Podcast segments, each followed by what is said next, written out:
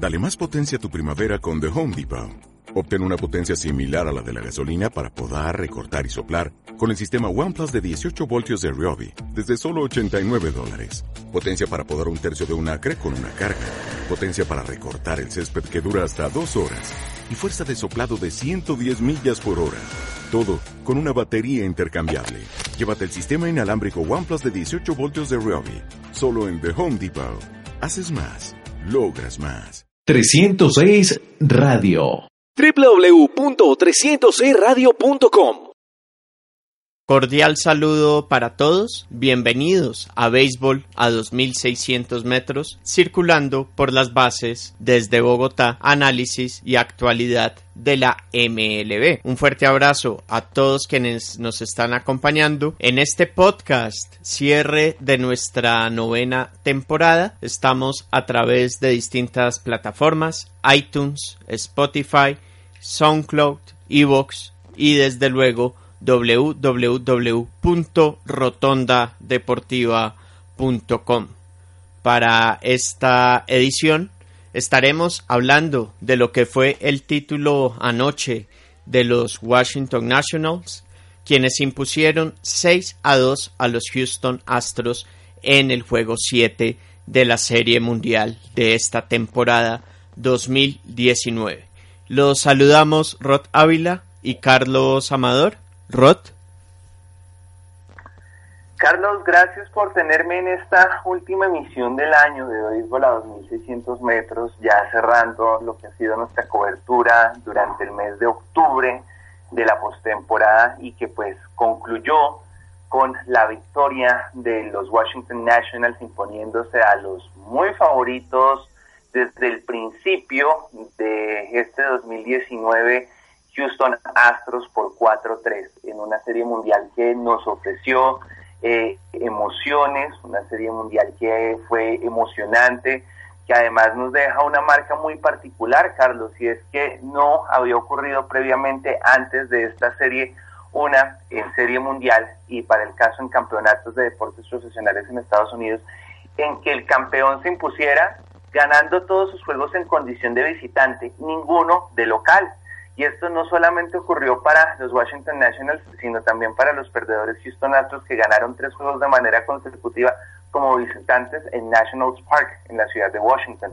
Esta marca llamativa que pues eh, con lo que cierra una temporada muy particular para este equipo, del cual no se esperaba incluso que pudiera hacer la postemporada, llegue en condición de comodín y juego a juego fue cimentando una posición, eh, un equipo que además mostró mucho pundonor deportivo, eh, fue muy aguerrido eh, en una exhibición de, entusiasmo por todo lo que ha sido esta serie y comenzó a derrotar equipos que parecían muy superiores a ellos, como fue el caso de los de los Ángeles Dodgers, que pues, fue el primer realmente momento impactante de lo que fue esta trayectoria postemporada para ellos, porque derrotar al equipo que tenía el mayor favoritismo desde antes de que comenzara la temporada en ambas ligas. Luego se impusieron con, con comodidad a un equipo que parecía muy eh, que parecía superior a ellos de entrada, como fueron los San Luis Cardinals. Y pues en esta serie sí tuvieron que batallar muchísimo con los Houston Astros, un equipo que pues en picheo y también en lo que se refiere a su ofensiva y también y defensiva, pues eh, mm, parecía superiores pero sin embargo pues terminaron imponiéndose en un muy, muy emotivo juego 7 en el cual ganaron 8 carreras a 2. Ya estaremos hablando de lo que fue el desarrollo de ese juego, muy particular además porque tuvo una antes y un después, un antes de 7 carreras y un después de 2 carreras, más exactamente carrera y media que cambió por completo lo que hubiera podido ser el segundo título de Houston en tres años. Y es que las primeras seis entradas de ese séptimo partido fueron, fueron de Houston. Eh, tomaron ventaja de 2-0 con un cuadrangular de Julieski Gurriel. Eh, la segunda carrera vino por un hit de Carlos Correa. Pero, y bueno, agregar lo que era el dominio. Y dominio era que prácticamente no se le envasaban al abridor de los Astros, Zach Greinke. Durante las primeras seis entradas, dos, dos peloteros que lograron envasarse. Pero a partir, a partir de la séptima entrada cambió todo. El cuadrangular de Anthony Rendón puso el partido 2 a 1. vino la base por una base por bolas a Juan Soto y luego vendría el cuadrangular que puso a Washington arriba 3-2, un jonrón de dos carreras. Luego en la octava, Juan Soto remolcaría Juan Soto remolcaría una carrera con un hit y vendría finalmente eh, el hit de Adam Eaton en la novena entrada que trajo dos carreras adicionales y que sentenciaría el partido seis carreras a dos. Y mucho se habló también de lo que fue Roth, eh, la decisión de AJ Hinch de no haber mantenido a Zach Greinke. Una decisión, pues, lo que pasa es que todas las decisiones de los managers en esta instancia son discutidas, incluso si son exitosas. Veamos eh, la otra cara de la moneda de ayer. Dave Martínez estaba siendo criticado, estaba siendo desollado vivo prácticamente por su decisión de, de, mantener a, a, Max Scherzer en la loma, Carlos. Eh, a pesar de estar haciendo un trabajo realmente malo, en el cual pues solamente contamos dos carreras por la muy afortunada labor en general de su cuadro y sobre todo de sus jardines. Lo que el favor, los favores que le hicieron Juan Soto y Víctor eh, eh, y, Víctor eh, Robles. Jardín Central, sí, Víctor Robles, perdón, lo, el favor que le hicieron a, a, a Scherzer en su desempeño fue enorme y ya era un lanzador que estaba que, superó los 100 lanzamientos y que se había quedado sin mostrar el mejor desempeño de su carrera y sin embargo estuvo ahí eh, aguantó un número de entradas considerables que pues permitió no utilizar al bullpen y a la postre el resultado se le dio de tal manera que pues eh, contó con el soporte de su equipo ya cuando él realmente eh, había estado en una labor muy regular pero que había corrido con mucha suerte. El caso de Green pues era el contrario, tenía 80 lanzamientos apenas, pero venía de recibir dos cuadrangulares, Carlos. Entonces, pues... No, solo uno, solo uno, perdón. Había recibido un pero, pero luego dio la base por bolas a, a Soto estaba mostrando ya descontrol. Entonces, y, que, perdón, pues, y que, y que es lo que pasa hoy en día en el béisbol, ¿no? El, el pitcher puede estar dominando, pero primeras señales y primeras señales de que, que, pueda venir una mala entrada y los managers recurren a su bullpen. Y en este caso, además, AJ Hinch trajo a uno de sus mejores relevistas, como Will Harris. Exactamente, Carlos. Además, estábamos hablando de un lanzador que ya estaba en la séptima entrada, entonces pues consideró adecuado para su estrategia pues irse con su relevo abridor, que pues, es algo que realmente se estila en el béisbol ya desde hace muchísimos años. Esto no es particularmente una táctica novedosa. Entonces, eh, aquí lo de la decisión pues pasa por, por el desenlace y porque terminó siendo contraproducente el haber ido a, a, sus eh, relevos, ¿no?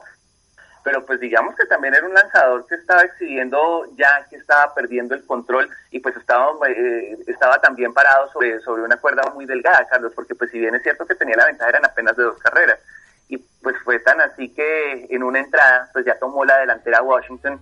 Lo que sí sorprende es el desempeño tan pobre del bullpen, habiendo tenido tiempo para la preparación y pues no habiendo sido utilizado desde la quinta entrada, digamos, Carlos, en lo que habría sido una salida desastrosa o, eh, para, para el lanzador abridor. Eso sí realmente sorprende. Y en esto sí hay que darle venta, eh, creo que hay que darle crédito a, a Dave Martínez que supo eh, que, supo leer el juego y que supo que sus lanzadores, que sus bateadores iban a ser dominados por Grinky. el propio José Altuve había manifestado en, en, la previa, antes del séptimo juego, que él estaba mucho más tranquilo porque ya no iba a tener a, Stephen Strasburg eh, al frente y que pues esto le iba a permitir tener un mejor desempeño, cosa que pues fue cierta. Eh, em, y entonces pues Dave Martínez pensó que lo que podía esperar era un momento en el que hubiera un quiebre y ese quiebre iba a venir justamente cuando fuera relevado Grinky y llegaran los bateadores. Eh, y llegara el, relevo, cosa que aprovecharon sus bateadores y fue justamente ahí cuando pudieron darle vuelta al juego.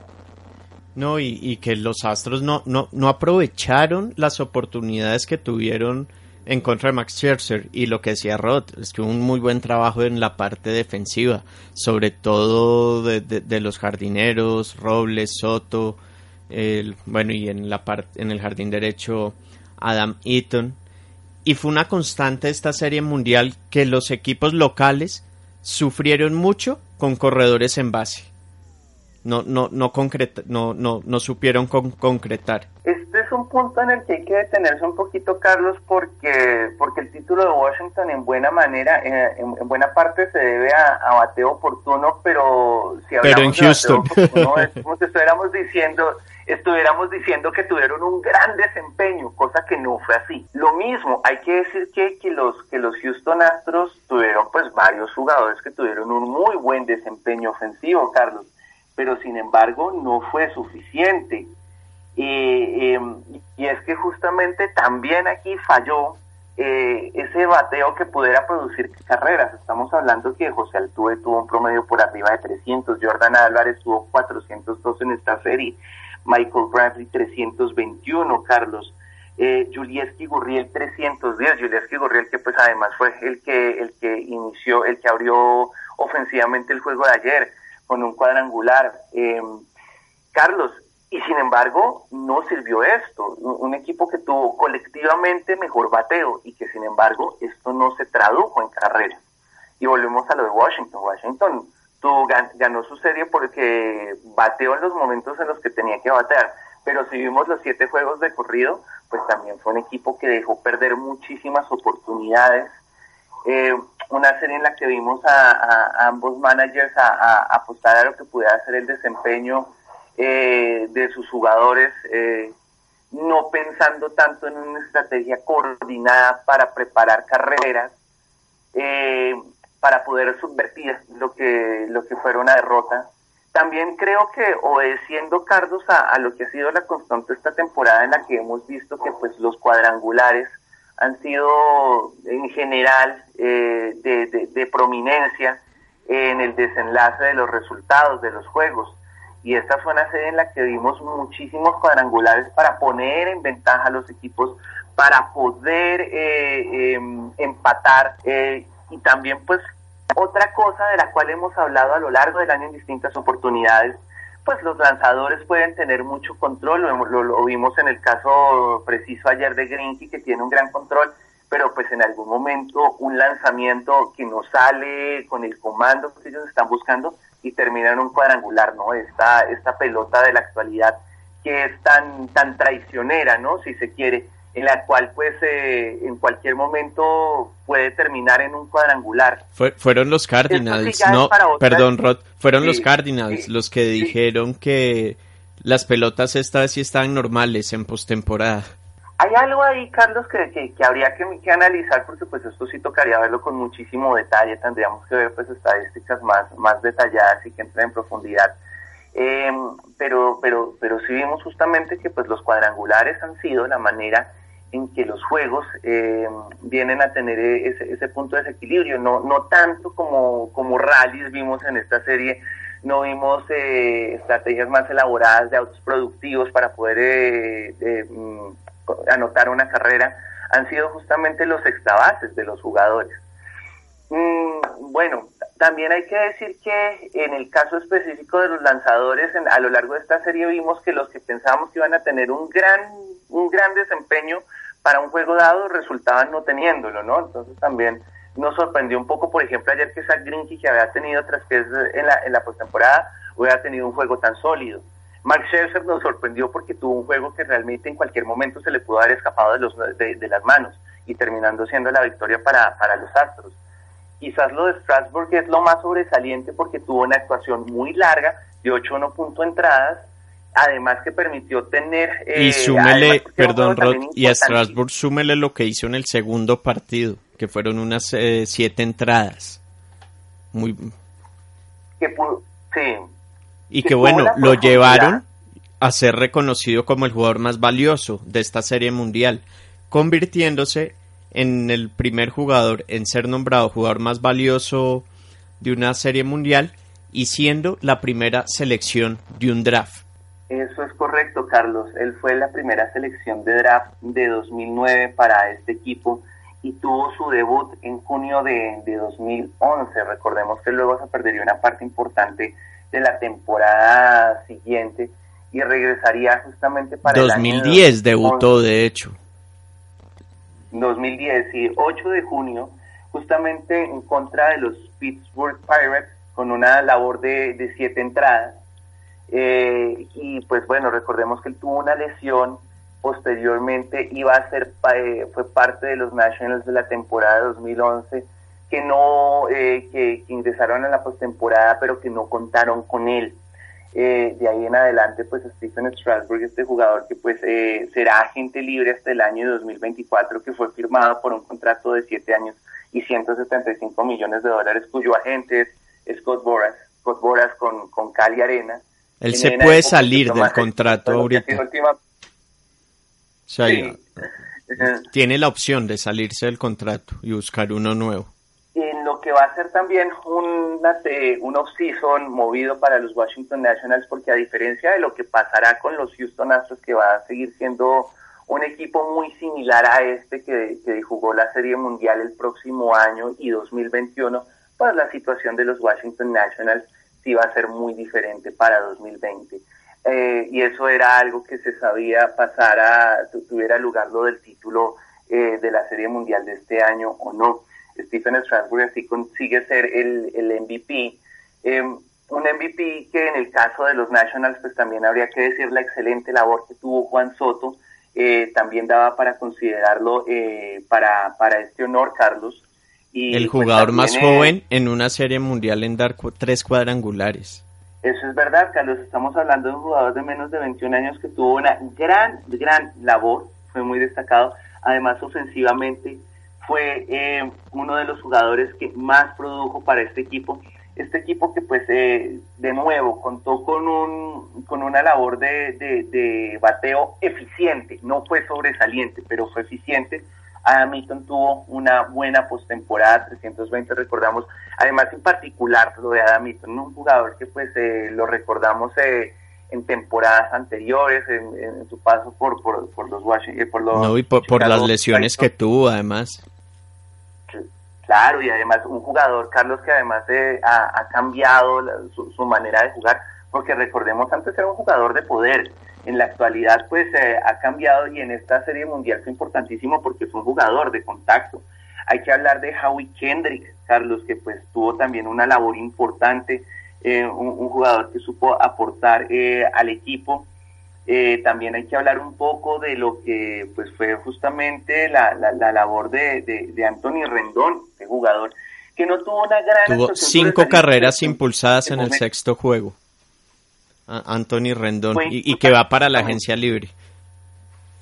Va para la agencia libre, sí, este es otro de los jugadores que pues ya posiblemente tuvo su último juego de con, la organización de Washington en ese séptimo de la Serie Mundial y pues lo de Juan Soto fue, fue muy sobresaliente, punto 333 promedio en esta serie y además pues también y lo yo, que había venido haciendo en la postemporada. Yo no quiero dejar de mencionar a Ryan Zimmerman Ryan Zimmerman es el jugador que ha estado todos estos años con, la, con los Washington Nationals, desde el año 2005, cuando se, pasó la franquicia de Montreal a Washington.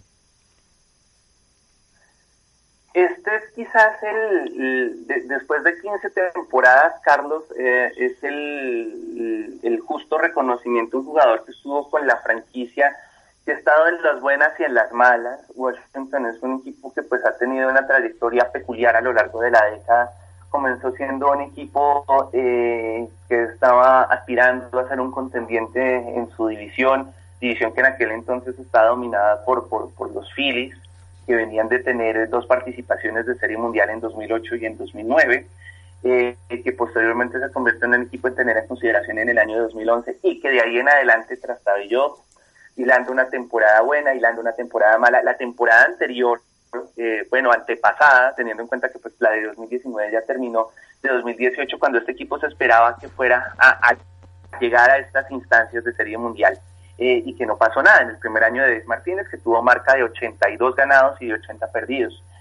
Ryan Zimmerman ha sido parte de todo este proceso, apenas batió para punto 208 en esta serie, pero fue importante, Carlos, además porque algo que, que sí deja en claro esta serie mundial es que la labor defensiva es muy importante en general y este equipo de Washington tuvo una buena defensiva, fue aplicado, y eso fue importante para que sacaran adelante las series en contra de los Dodgers y para que fueran tan dominantes en, contra de los Cardinals.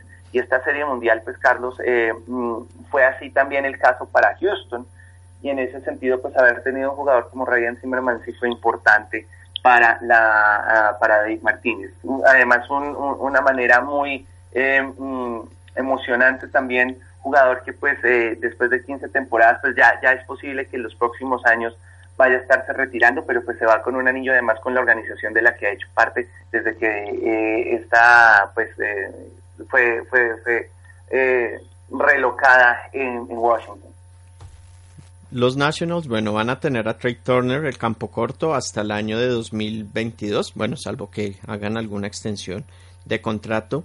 Adam Eaton tiene opciones para el 2020 y para el 2021. Anthony Rendón sí se irá a la, agencia libre. Juan Soto está hasta el 2024. El equipo tiene control hasta el 2024. Eh, el caso de Víctor Robles, bueno, hasta el 2024. Y en cuanto al picheo, bueno, ya mencionábamos que Strasbourg tiene una opción para salirse del contrato. A la gerencia del equipo de los Nationals no les va a durar mucho las... no, no van a poder estar celebrando por muchos días porque van a tener que empezar a hablar con el siempre complicado y difícil Scott Boras, que busca siempre contratos bastante grandes y elevados para, para sus jugadores. Max Scherzer, bueno, estará hasta el 2021. Y, y, pueden tener es unas bajas para el otro año en cuanto a su bullpen. Piezas que rindieron este año. Sean Doolittle y Daniel Hudson. Daniel Hudson, quien fue además el que cerró el partido eh, decisivo en la noche del jueves. Fue entonces el primer título para esta franquicia de, de los Washington Nationals y para la ciudad de Washington el primer título de serie mundial desde el año de 1924. Y algo increíble y fascinante de esta historia de los Washington Nationals 2019 es cómo empezaron de mal en la temporada. Este es un equipo que alcanzó a estar 19 y 31 y Rod se alcanzó en un momento hasta hablar que podían cambiar a Max Scherzer. Sí, este fue un equipo que tuvo un muy mal comienzo, eh, que finalmente terminó con una marca de 93 y 69, que se metió de comodín. Eh, también, también tengamos en cuenta que este fue un equipo que arrancaba em, con las probabilidades en contra, porque se esperaba que la división fuera a estar entre Filadelfia y Atlanta. Atlanta finalmente que terminó siendo campeón de la división se podía hablar ahí de un cuarto en disputa con los Mets, los Mets que estuvieron apretando y, que tuvieron un momento interesante pasado juego de estrellas y con la incorporación de Marcus Stroman que le pusieron presión. Este equipo estuvo amenazado de pasar a postemporada eh, prácticamente desde el principio, Carlos, y terminaron imponiéndose. Y recordemos que pues a ese juego 163 llegaron en contra de, de Milwaukee Milwaukee aparecía también como, como un equipo más favorito que ellos y pues no, y, que en la octava entrada Washington estaba eliminado. este este equipo de los Nationals estuvo 5-0 en partidos de eliminación en esta postemporada. El partido de comodines, el, el juego 4 y 5 en contra de los Dodgers y lo que fueron los juegos 6 y 7 de la Serie Mundial. Eh, sí, entonces este es un equipo que ha estado, estado es, una gran historia, eh, si me lo permite, yo creo que esto es equiparable a lo que ocurrió con los Marlins de 1997 y de 2003. Claro está que con una diferencia eh, en, este paralelo, porque pues finalmente los Marlins de 2003 sufrieron muchísimo, fue en esa serie de campeonato en contra de los Cubs, en tanto que pues estos Washington Nationals tuvieron una serie soñada en contra de los Andes Cardinals, equipo contra el que nunca estuvieron abajo en el marcador en esa serie, ¿no? Pero pues este entra a, los registros como uno de esos equipos milagro, Carlos. eh, de los cuales no se esperaba nada y pues terminan imponiéndose, consiguiendo así el título, el primero para la franquicia después de 51 años. Aquí además tenemos que detenernos un momento porque los eh, estamos hablando de la franquicia que comenzó en Montreal como los Expos en el año de 1969, franquicia que estuvo lo, lo más cerca que estuvo de conseguir un título de en este que, para el caso iba a ser de, de, la Liga Nacional fue en el año de 1981 cuando lo perdieron en contra de los Dodgers y que pues posteriormente tendría que esperar eh, muchísimos, eh, no fue un equipo que contara con, con, gran apoyo en general en la ciudad y pues en 2003 comenzó un proceso de, de, relocación, por así decirlo. Eh, recordemos que fue un equipo que comenzó itinerantemente a jugar en otras partes, estuvo jugando en Puerto Rico, y fue cuando surgió la posibilidad de trasladarlos a la ciudad de Washington. Washington, que después de la partida de, de los senadores, los segundos senadores de Washington, que en la actualidad son los Texas Rangers, pues se había quedado sin equipo, teniendo en cuenta que el equipo original de la ciudad, los eh, Washington Senators, de, mm, pues terminaron siendo los eh, el equipo que juega en la actualidad en Minnesota, los Twins, equipo que pues por última vez había conseguido una serie mundial, una serie mundial en béisbol para Washington en el año de 1924. Entonces estamos hablando aquí de una marca para la organización en sus dos partes, y también para la ciudad, que pues desde eh, hace 96 años no conocía lo que era tener un título profesional en grandes ligas. Y bueno, toca hablar también de lo que va a ser el futuro de los Houston Astros. Este es un equipo que tiene a George Springer hasta el año de 2020, luego la otra temporada entraría a la agencia libre. José Altuve hasta 2024, Michael Brandley hasta 2020, Alex Breckman hasta 2024, Julieski Gurriel hasta el 2022, Jordan Álvarez si estaba en su año de novato, todavía le quedarían unos 5. Eh, Josh Reddick hasta el 2020, Carlos Correa hasta el 2021. En la parte de picheo, bueno, tiene a Justin Verlander hasta el año de 2021, lo mismo que Zach Greinke pero eh, sí perdería a Garrett Cole ahora en la agencia libre. Sí mantiene, sí mantiene la base y podría ser un equipo que siga siendo protagonista. Sí, Carlos, yo estoy de acuerdo con usted. Este es un equipo que va a seguir siendo muy fuerte y dominante en el oeste de la americana y pues para el caso en toda la liga americana. Eh, creo que también hay que decirlo, Carlos, si es que esta serie mundial, pues eh, la, la, suerte tampoco los acompañó, más allá de los distintos ítems que se puedan revisar que fueron equivocaciones tanto de jugadores como de manager. Y pues eh, no hay que decir que por la, el, el, desempeño individual de un jugador es que este equipo haya, haya resultado perdiendo. Y en ese sentido pues este es un equipo que tiene las mismas que tiene muy buenas opciones no sé si tantas como con las que arrancó 2019 pero sí muchas pues para volver a ser un protagonista de la liga americana y llegar a esta instancia de nuevo más allá de lo que fue eh, este traspiés de, de serie mundial este es un equipo que hay que tener en consideración por lo menos de aquí a los próximos dos años y que podría estar repitiendo tanto campeonato de la liga americana eh, como una serie mundial ¿por qué no? Sí, vamos a ver es cómo también eh, refuerzan la, la, parte de la rotación ahí para completar a Verlander y a Zach Greinke. Rod Ávila, muchísimas gracias por acompañarnos en esta temporada.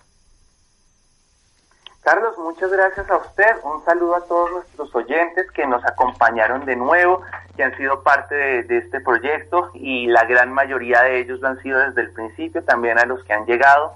Esperamos eh, también que este cierre sea a, su vez una manera de despedirnos y pues desearles a todos las personas que nos han acompañado y que han sido parte de este proyecto, también colaboradores, como el caso de Carmelo Padilla, eh, nuestro siempre fiel amigo Juan Camilo Vergara, también un abrazo para Germán Cabrejo, que nos han acompañado y que han aportado con su ayuda a, al desarrollo de este podcast que ha estado permanentemente eh, siendo publicado semana a semana. Y quiero agradecerle a Andrés Reyes, a Paula Naranjo de 306 Radio. Son nueve temporadas, además en las que hemos estado con ellos. Un abrazo a José Gabriel Celis, quien nos abrió también espacio en su página Rotonda Deportiva. A todos ustedes muchísimas gracias. Esto fue Béisbol a 2600 metros, circulando por las bases desde Bogotá, análisis y actualidad de la MLB. descansan las grandes ligas, pero nosotros seguiremos con NFL en Blitz a 2600 metros y NBA en NBA a 2600 metros para que nos acompañen. Un fuerte abrazo para todos y nos reencontraremos la próxima temporada con béisbol. 306 Radio. www.306radio.com